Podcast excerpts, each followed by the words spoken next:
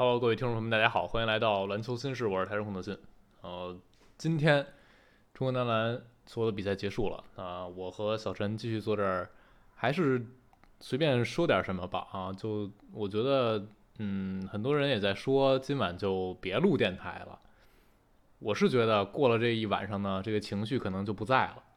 所以还是得录啊。当然这一晚的内容呢，可能不会特别细，就是如果你要是掰开了揉碎了，想去探讨很多很深入的东西，是需要有一个时间沉淀，呃需是需要自己把头绪去捋一捋。但是现在呢，嗯，这场比赛打完之后，还是有很多想表达的东西的，所以就这期节目啊，中国男篮是在最后一场世界杯的比赛里，七十五比九十六输给了菲律宾，二十一分的差距。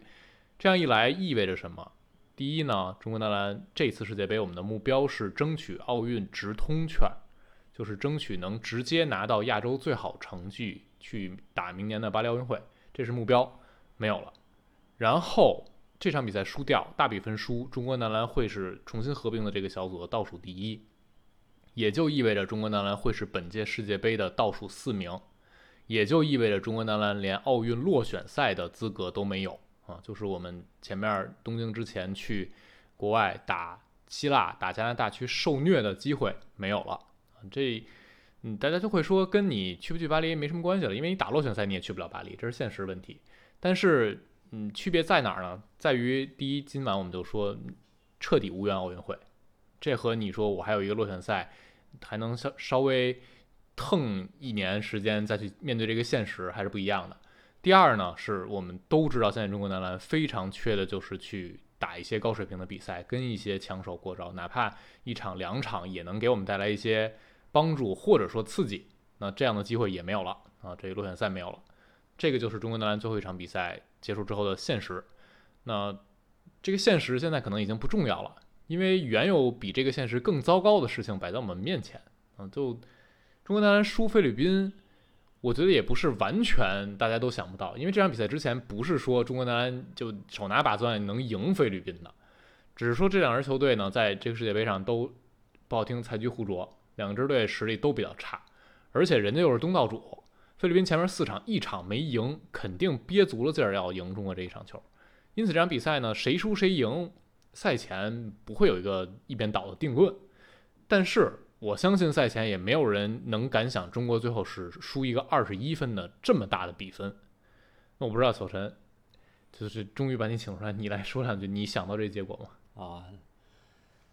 肯定没想到。嗯，但是就是说，你看完比赛过程之后，我刚才发一条微博，就是你也没你没感觉暴露出什么新的问题，就只不过是上一场赢完之后呢，我觉得让大家短暂的麻痹了一下。但是今天你会发现，所有的问题还都是在前三场的那些问题，其实并没有太多新的问题。今天跟前面的主要的区别就在于，我们只有一个状态很差的赵睿，然后以及是完全后边没有周琦的这么一个状态。啊，主要区别在这一块儿，就是你你看前三场这个队的表现，你会能想到，当如果赵睿和周琦是这样的话，这个队就会表现的像今天这样，特别是在进攻端。那你觉得今天这场球，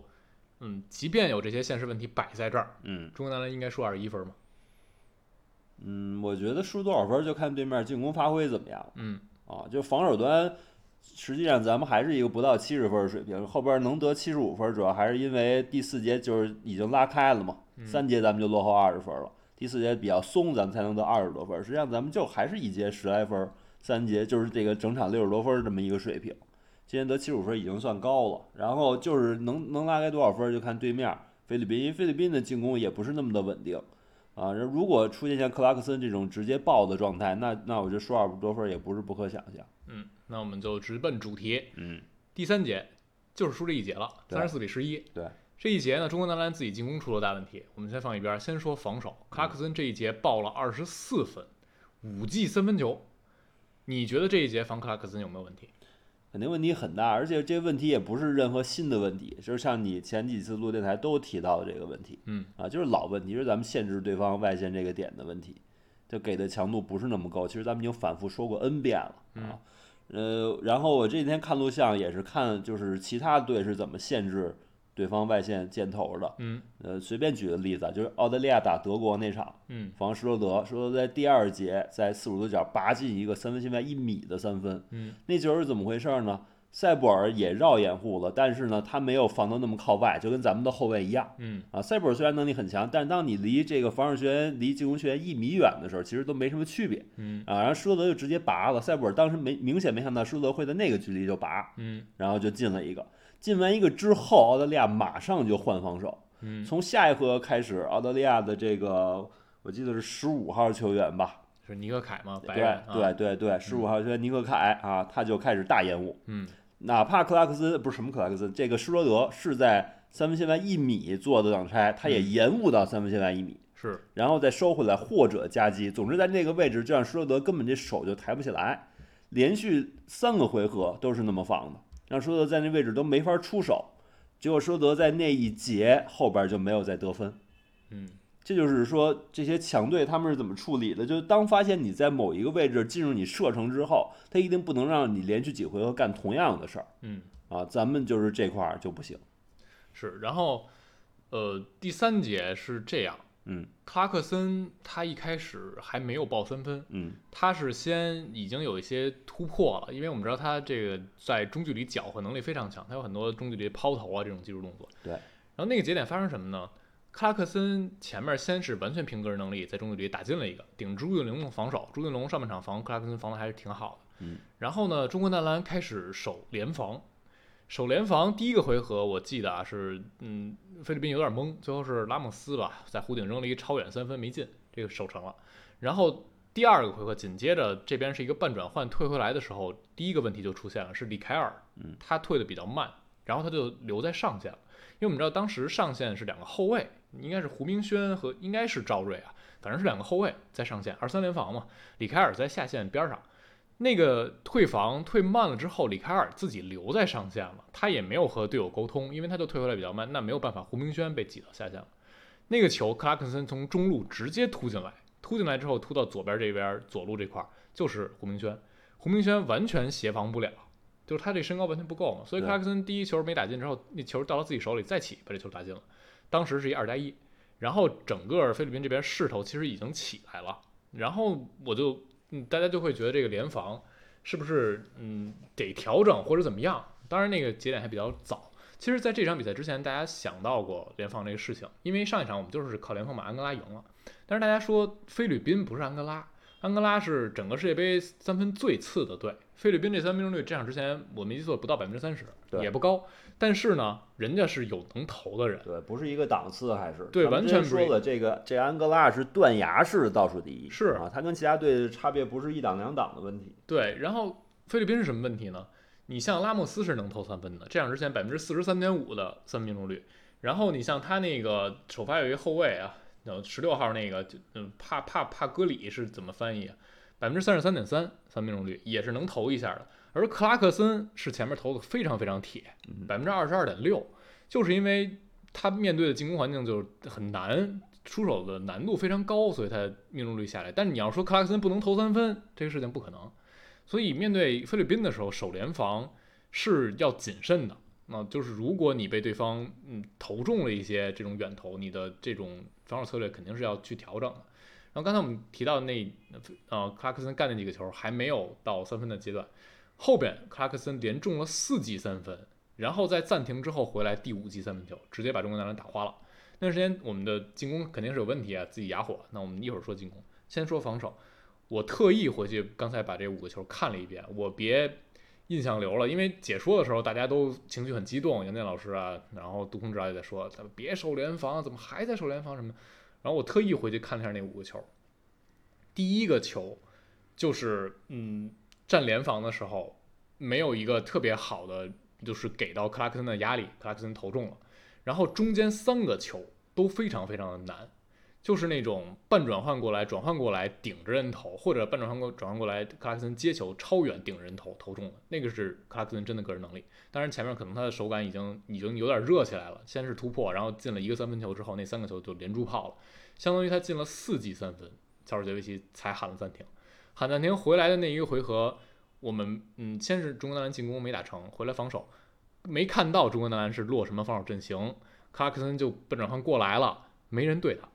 然后他投了一空位的半转换三分，第五记三分球，对，就直接打花了。所以这五记三分球有两记都是有问题的。第一记那个，嗯，可能也没有完全联防落稳位置，但是没有一个人从头领克拉克森，也是他过来之后面前没有太强的压迫防守，就把这球投出去了。所以就可能不完全是联防的问题，但依然是我们刚才说的那个问题，就是你到底怎么限制对方的核心对，球星不是？我们刚才说的，是我们这几场一直在说的，是就是就是当对方手感已经投爆了的时候怎么办？因为这一届有太多就是水平至少不比克拉克森次的这种持球人，嗯，那是不是说都让他们这么连着进五个呢？没有任何队是这样的。是，对吧？不是说对方手感投爆你就没辙，你还是有很多办法。像你刚才说的，全场领防施压，嗯你，让他运到三分线附近的时候，不在他的节奏，或者说已经体能消耗很多的情况下，对他的准度一定会下降，对吧？就是你要从他运球就开始施压，然后还有一种就是你根本就不让他接球，没错。就是贴身防的，不给接球，这个很多球队都会用，就是安德拉防菲律宾就这么防啊，对无球恨不得从前场开始，一个人就是站在克拉克森边上当保镖啊。对，就贴着克拉克森，是啊，他走一步你走一步，我就不让他接。根本嗯接不着，对吧？这都是办法，就是我们我们还是防的太平庸了，就还是那句话，嗯，你就感觉我们总觉得自己和对手是旗鼓相当，甚至是有优势的队，我不需要针对性的策略布置。就我感觉我们就拿不出这样的方式，嗯，就好像觉得我们去贴身就一定会被对方摆脱啊，或者怎么着，就嗯就好像没有这个武器一样，也也有这种可能，对？吧？就是对于别的队来说，他们已经习以为常了。就是大家都知道，现在世界上有很多很多，因为克拉克森在 NBA 也不算是水平最顶尖的那一波，嗯他，放在国际上也绝对不算是最顶尖的那一波，对吧？就有很多很多这样水平的后卫，他拿着球就是无解。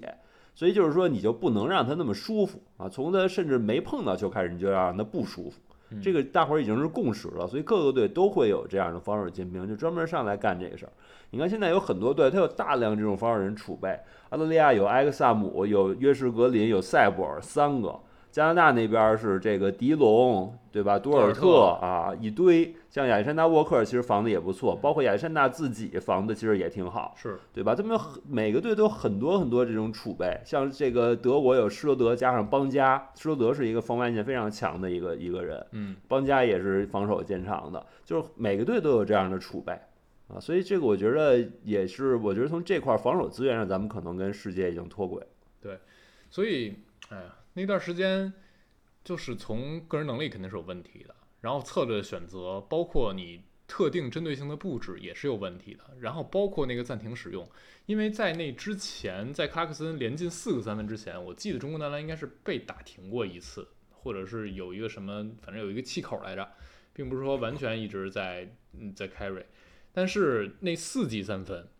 就觉得是不是应该，比如进到第三季的时候就喊停？因为杜峰指导在解说的时候提到这点，说三个三分了要喊停了，没喊，然后第四个三分才喊的停。当时杜指导就说叫晚了，晚喊一个暂停，然后你就会觉得那第三节出现了好多好多，嗯，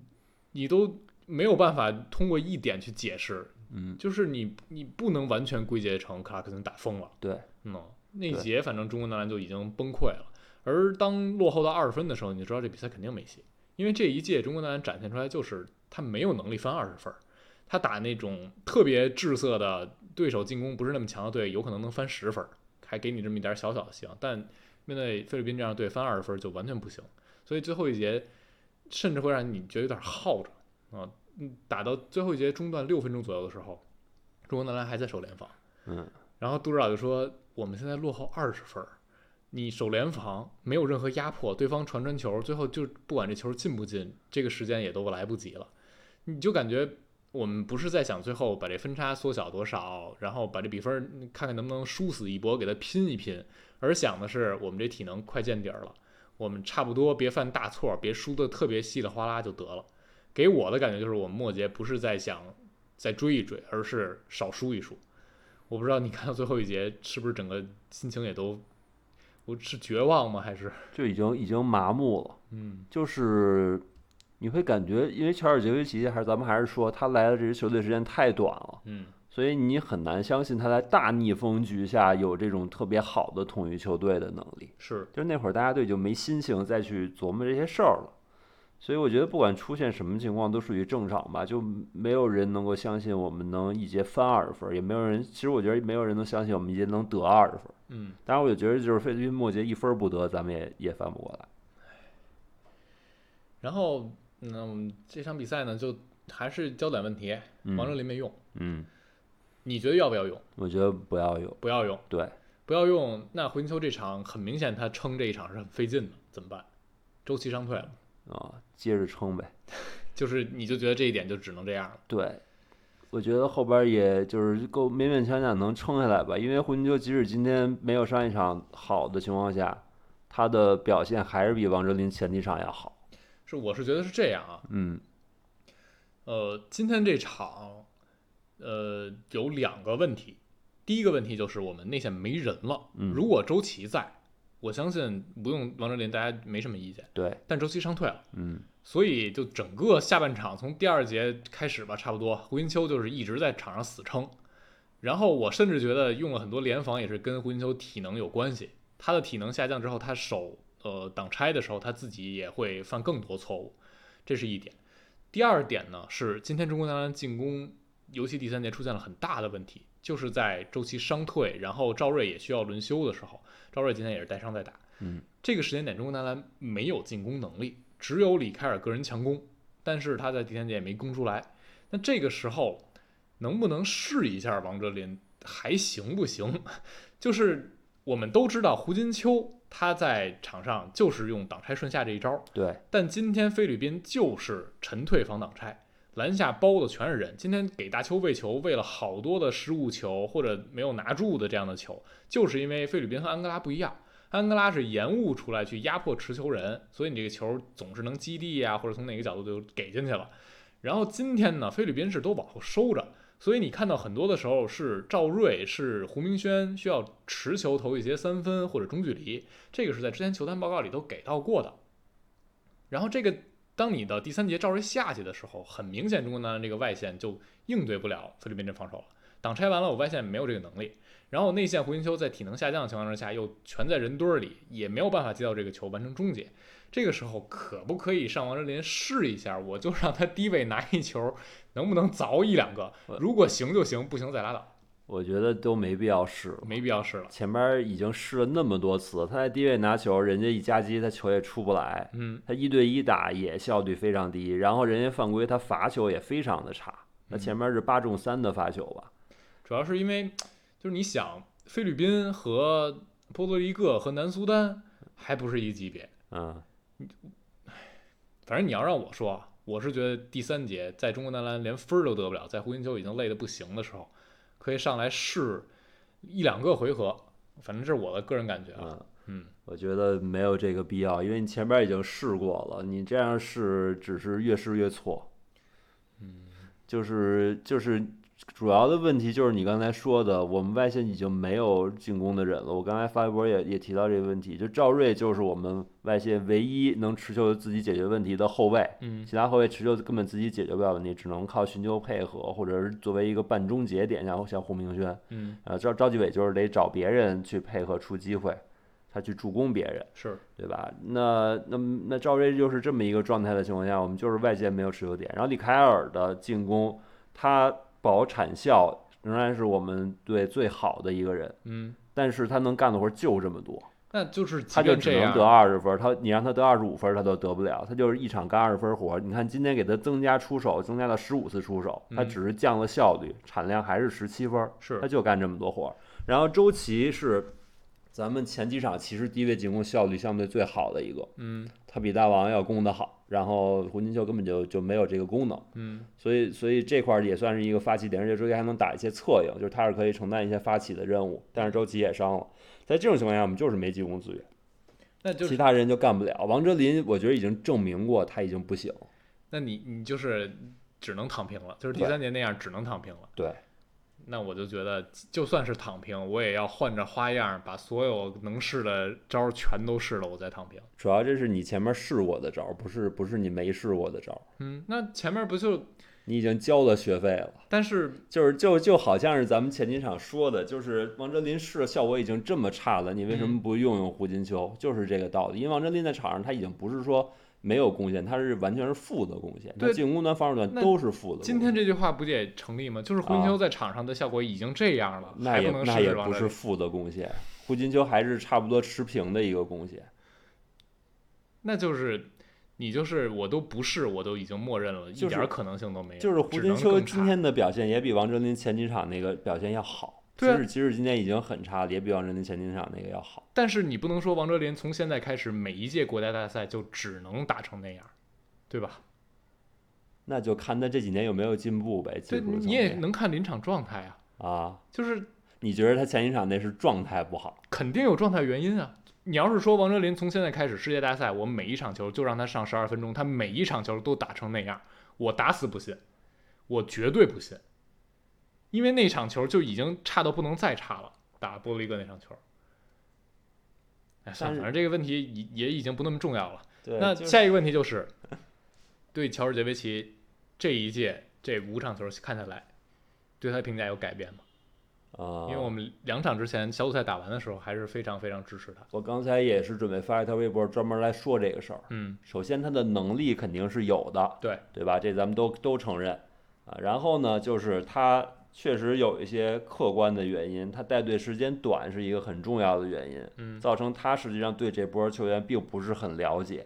啊，有很多证据证明这一点，并且呢，这波球员想吃透他那个技战术体系，基本上从时间上是来不及的。嗯，对吧？你不可能说跑几个月的战术，包括中间还要拉练，还要来回奔波，实际训练时间根本就没有那么长啊。这种情况下，你还要吃透那些战术，也是不根本不可能。所以就是类似于说什么兵不知将，将不知兵，就是那兵呢，他也跑不明白将的战术，将呢对兵也不够了解啊。这算是一些客观原因。呃，然后呢，就是说请杨帅这个事儿，我我之前也说过，其实我是比较支持请，就是用我们自己的主帅加上杨顾问这种这种方式的一个组合。嗯，嗯，重金请杨帅这个事儿，在足国足都已经证明了，就是浪费钱，没有太多的意义。嗯他因为因为主教练不可能点石成金，对吧？菲尔杰克逊带着没有乔丹的公牛，他也也就是一轮游这种水平。你觉得乔尔杰维奇固执吗？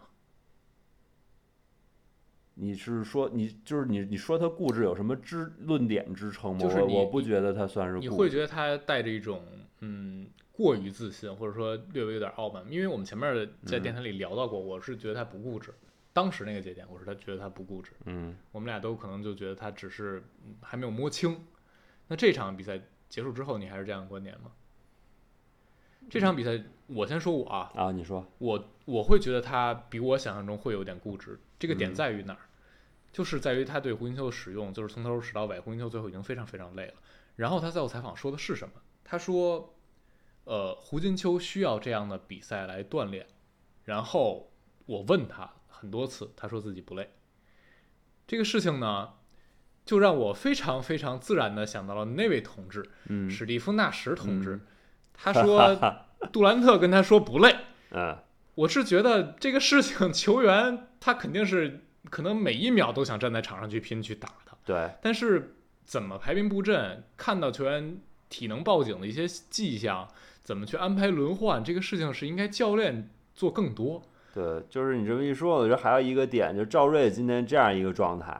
然后呢，赵睿今天打了二十九分钟，也是嗯咱们出场时间最长的几个球员之一。就是他今天带着这个完全没有康复的这个伤脚，其实根本不适合打这么长的时间。嗯，然后第一节上来还让赵睿连续的持球主攻，其实你会发现赵睿那会儿根本就攻不动，当然就是说还是按照之前的安排让赵睿干他之前干的活儿。嗯，我觉得就是就是跟跟 U 就是跟你刚才说这个事儿是反映的一个问题，是，就是他没有根据球员的状况去做一个调整。我觉得怎么说呢？对球员这种状态的变化好像显得不够关心。嗯，嗯反正这一点，这一场球看起来会让我觉得有点小小小的，就心里不太那什么。嗯，前面我倒觉得真的还好，就很多人说球帅是不是太固执、太傲慢，甚至有点较劲。但这场球看完，你就真的嗯，很难完全说乔尔杰维奇一点儿问题都没有。这场比赛他用人显然是有很多值得商榷的点的。对，就是咱们刚才说第一点是乔尔杰维奇的水平肯定是足够的，是的但是第二点就是说呢，他也毕竟是个人，嗯人都是会犯错误的。他自己都承认过了。对他不可能不犯错误，所以说我觉得对于他的一些一些问题可也可以讨论，对吧？就事论事的去讨论到底是应该怎么样，我觉得都是没有问题的。嗯，对就关于乔尔杰维奇，你现在还觉得他应该一直带中国男篮？嗯、我觉得可以让他一直带，嗯，但是就是看他自己了。我觉得他最后这场的状态反映出来，他不是那么特别想在这儿接着带这个队但是反正看他赛后说亚洲杯啊他要继续带，啊。马上的嗯亚运会，马上亚运会他要继续带。嗯嗯，反正关于教练这一点啊，我还是那个观点，哪怕今天这一场我对乔治杰维奇可能有更多的一些负面评价，嗯但我还是觉得让他一直带这个事情大方向是没错的。嗯但有可能错到什么地方呢？或者是有可能问题出在哪儿呢？就是嗯嗯，比如说某些相关人员没耐心，这个是我们决定不了的，以及球员们还有没有耐心。对，因为这一场球大的一个。这一场球输成这样，对球员打击非常非常大。呃，杜指导解说的时候非常心疼球员，赛后赵睿都哭了。嗯，我觉得他们一定非常憋屈。赵睿说，球迷们非常不爽、不满意、沮丧，球员也非常不爽、非常难受。他们肯定会觉得自己不应该输成这样，我相信一定是这样的。那这就涉及到球员到底还能不能相信你的教练。对，对，如果球员不相信教练，那我们说说破天都没用啊！对你是波维奇，你你这队员里都不信你了，你也没用。他已经镇不住了，就是。是，就是我是觉得之前龚指导带那会儿，你会感觉是一个黄金时期，嗯，就是球员也很服他，然后他确实能镇得住这个场面。但是有些原因不是说大家愿意就能就能决定的，对后来还是干不了。包括你说我们现在国内这些教练员有很多很优秀的，具体名字不说，但是比如我执教 CBA 球队，嗯我大家就一直会有这种声音，利益相关。嗯我到了国家队，我用什么样的人，选什么样的人，打什么样的体系，更相信谁，关键时刻用谁在场上，只要你有利益相关，你说大家这个能不能真正百分百拧成一股绳儿？所以说，我觉得这些讨论本身就是垃圾。嗯，就是你很难想象在在国外有这样的讨论。就是波维奇，你看他到中国来打比赛，他也带了自己的球员，凯尔登、约翰逊、德里克、怀特他都带了 其实也被质疑来着。啊，是被质疑来着，可是又怎么样呢？对吧？他还照样带了，而且还奥运会还也夺了冠了。是，所以我觉得这些东西就根本不应该干扰决策，就有还是因为中国篮球问题实在太多了，就每一点都为大家被讨论。对，行，那教练这篇儿就先先翻过去，嗯，然后这期节目可能我们抓紧说的说一个小的话题啊，好，就是你觉得李凯尔是不是不适合中国男篮或怎么样？因为今天赛后已经有声音说我们的规划就是应该不选这样的球员。对，咱们前面已经说了，就是他的防守远低于预期。是，就是李开尔在 NBA 为什么对他评价高，就是因为他的防守。如果你只看进攻的话，他可能就很差，甚至嗯说是负的这种贡献。因为他，因为他虽然说有三分投的准，但是投的很少。上赛季对吧，命中率高，但是产量非常低啊。所以就是说，呃，如果是这种情况的话，那他打出来的水平就肯定会不是那么令人满意。嗯我觉得这是这是很自然的一个事儿。但是我想说的是什么呢？如果说规划外援是我们只要把外援问题解决就能解决的话，那这事儿就太好解决了。嗯就说白了，只要上边点个头儿就行。嗯，这事儿真的不困难，有大把的外援，像沃尔特斯这种水平外援太多了，我们随便找都可以。但但有可能就是因为上面这个头儿不那么好点，所以这一次我们就只能这样。我觉得，我觉得这都根本就不是一个问题，就是我们还是要正视，你能你规划你规划到什么时候是个头儿，对吧？就是你还是要正视本土球员水平的这种差距，肯定会正视，对。但这问题就是没有必要只看一头儿，我可以两条腿走路。我原来也是像你这样啊，我是觉得你天天指着规划，你这意思不就是相当于承认我这国内球员就没戏了，就这对水平，？可以两条腿走路，但是我还是那个意思，就是说那条腿是你想卖就能卖，就看你想不想卖，想卖随时可以卖所以你就觉得，嗯，就是如果想卖的话啊，啊。是有很多比里凯尔更适合的规划外援的。对啊，你要想打打出克拉克森这个效果，就找沃尔特斯那样的外援，不是很好找吗？太多了。所以你就觉得中国男篮也确实是更需要一种这种美式后卫，能够持球核心，帮你解决攻坚问题、串联问题。我觉得可以找那样的。你你很谨慎。对，就是就是因为那样的外援也会有别的问题，他不一定跟这个球队他能踏踏实实去干别的活儿，嗯，对吧？就是他可以，他有可能完全不防守，他有可能耍大牌儿，他有可能怎么怎么样，都是都是有可能的。是，啊，你随便找一个美国后卫，嗯反正就还是那句话，因为规划这个事情是没有任何这种血缘限制的，嗯啊，这是中国男篮，中国我们自己给自己设定了一个小条件，嗯啊，我个人的态度啊，就是这一届很明显是带一个小后外援，这种跟 CBA 小外援似的球员会给中国男篮帮助更大啊，可能你你想争奥运会这个门票呢还是很难，人日本赢三场球，但是你少输点儿，你不这么难看，完全可以做到的，就是。换言之，里凯尔这一次男篮世界杯，他整体加成没有那么大。就你退回去说，我这届男篮世界杯没有规划球员，我告诉你，我这届战绩就是只能赢一场，然后总净胜分是奔着负一百分儿。你说中国男篮是不是就这样？我相信大家说也就这样，嗯也就这样。但是现在我有一个规划球员还是这样，就说明他肯定没有达到预期，啊，就是这样的一个态度。然后最后呢，呃，嗯，对于这一次整个大赛。这场球看下来之后，我不知道小陈有什么自己直观的感受啊。我第一时间呢是，就是也是很麻，很麻木，就整个人没有那种很愤怒的情绪了。为什么？嗯，我看到连瑞老师发了一条微博，我还挺同意的，嗯就说我们这中国男篮啊，可能是一个三本水平的学生，这一届呢是奔着二本去冲一冲，看能不能考，最后呢拿了一个大专的成绩。就是显然我们的水平是不够的啊，但我们也没有发挥出自己该有的水平，这就是这届中国男篮在这次世界杯上给人留下最深的感受。我觉得有这种想法的人是对中国男篮还有不切实际的幻想，你就觉得就是直接，还还觉着我们是三本的，我们可能连大专都不如。因为前哎就是前前两天我们那、我给关老师他们剪那个秀秀秀，嗯任冉还有管硕良老师聊到一个话题，就是我们在亚洲是不是还是随便躺？嗯任冉，嗯，寇持任的意思就是你试试打日本，我们还是能打赢。那意思在中国男篮在亚洲水平还是非常非常稳定的，只是跟世界上其他队比，我们的表现不行啊。但是在亚洲，我们没必要妄自菲薄。就是这个问题，你放在十年前都不需要讨论。那就是我们一定是碾压的，不是说光是赢他们的问题，你嗯至少得赢二十分儿。但是现在你你都你会觉得需要讨论，当你看到比江岛慎，看到他们的这个年轻的后卫能打出那样的水准，嗯，对吧？你就得问问我们的球员的本土球员的水平嗯有能干那样活的后卫吗？我觉得现在是没有。嗯啊，你看看那么多的集锦录像，就是我们本土水平的本土球员综合的水平已经需要去跟他们去比一比了。像渡边，对吧？他在这届其实发挥的也挺稳定的嗯啊，然后有一些场次算是中流砥柱级别的存在了。嗯我们有哪个球员能打出他这样的稳定的表现？也没有，他们不是光有一个大外援就能打成这样，也不是光靠哨子啊。我觉得如果还有这样的认知，那就是还是没有认识到问题的本质。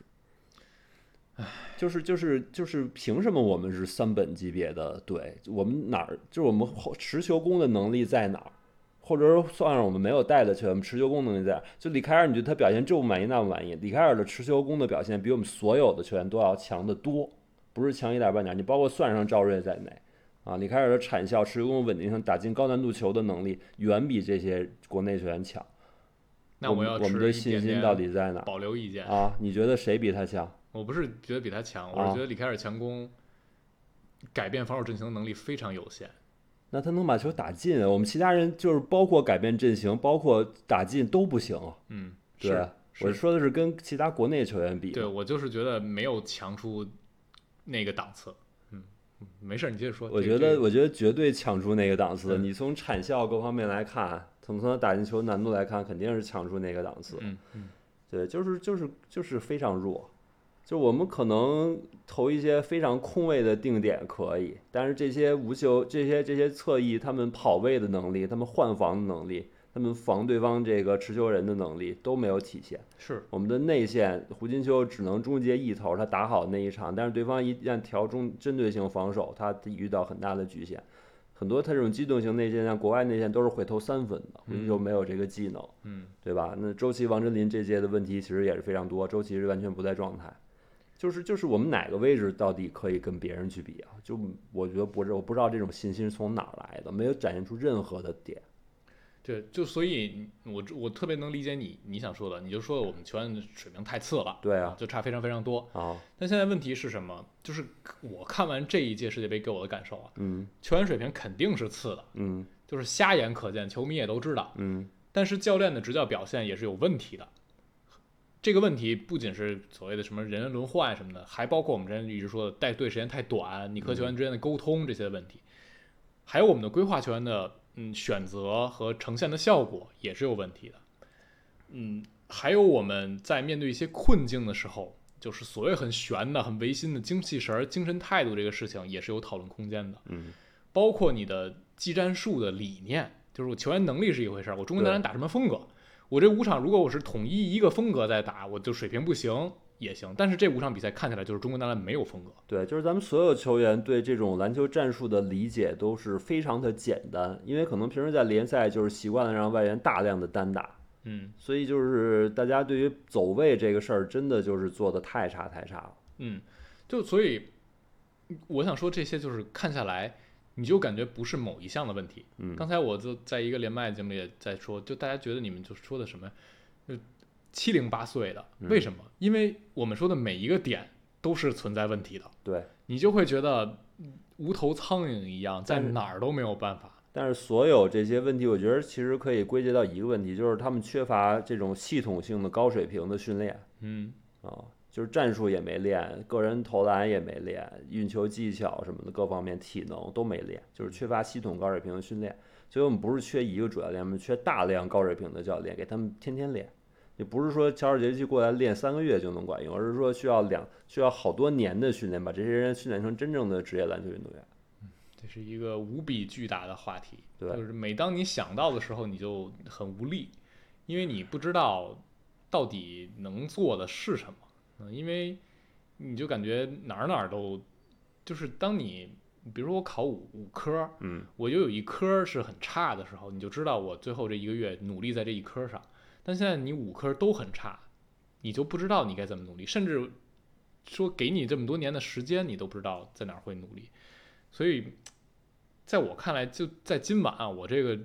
是是很无奈的，甚至很茫然的。对，但四年是之前就在说，但是我觉得，我觉得对，但是我觉得没关系，你可以换一个角度去看这个事儿，就是我嗯们不是我们不是一个个体，就这这一波球员，他们现在在练可能是来不及了，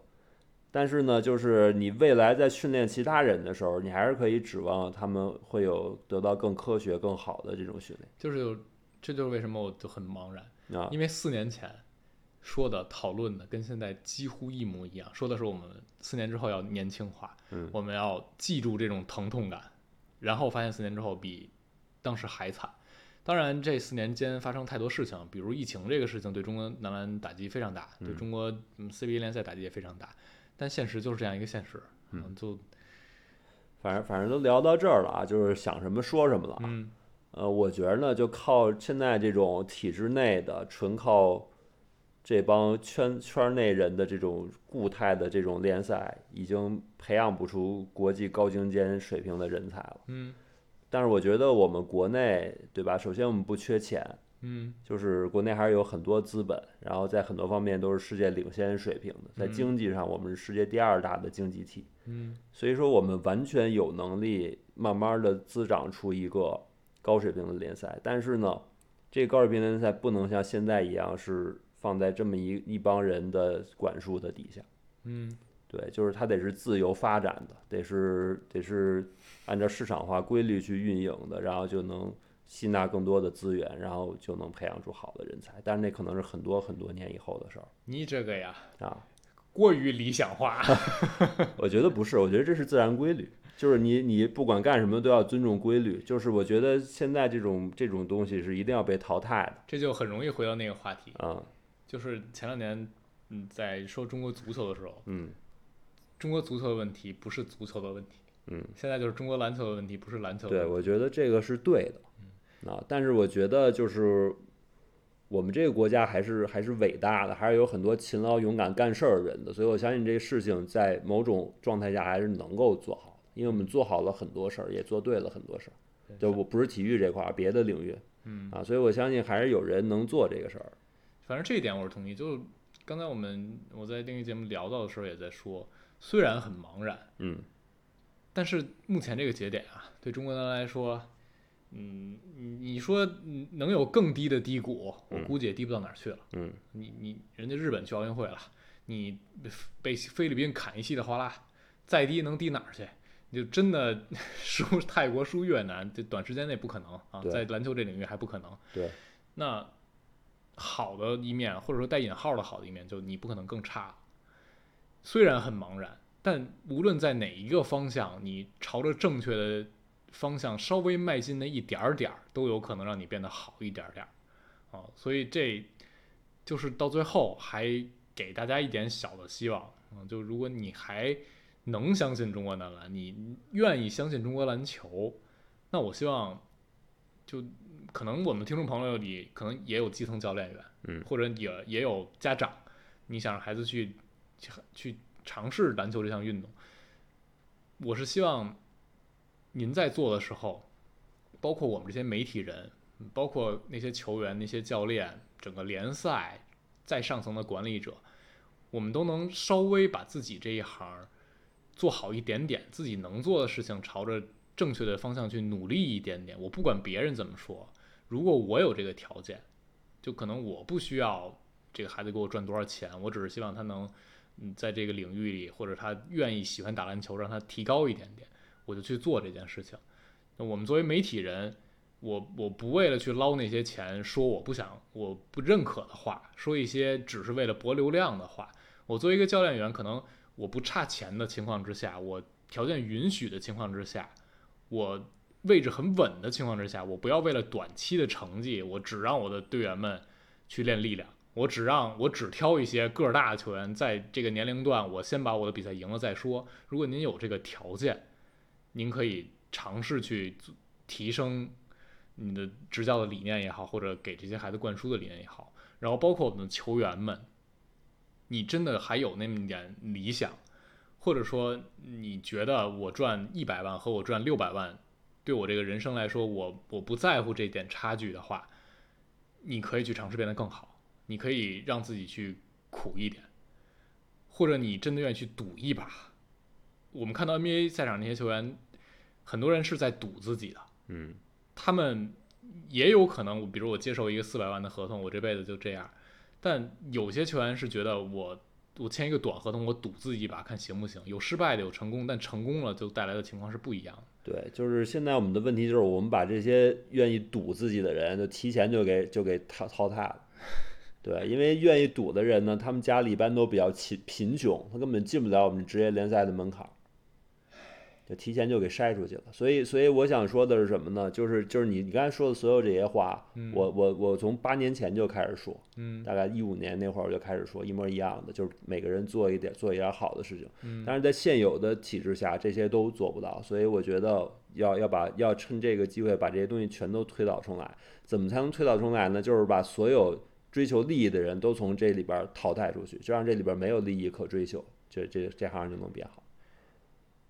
那我还是说太太理想化了。啊、我觉得我觉得只能这样，这不是理想化，这是自然规律，就是我们得追求自然规律，最终一切的一切都会都会回到自然规律。嗯反正也没有一个什么结论，嗯，我们在这儿也得不出什么结论。嗯，就算对，咱们就是空想，就聊天儿嘛，嗯，就算吧？就算我们在理清思路里里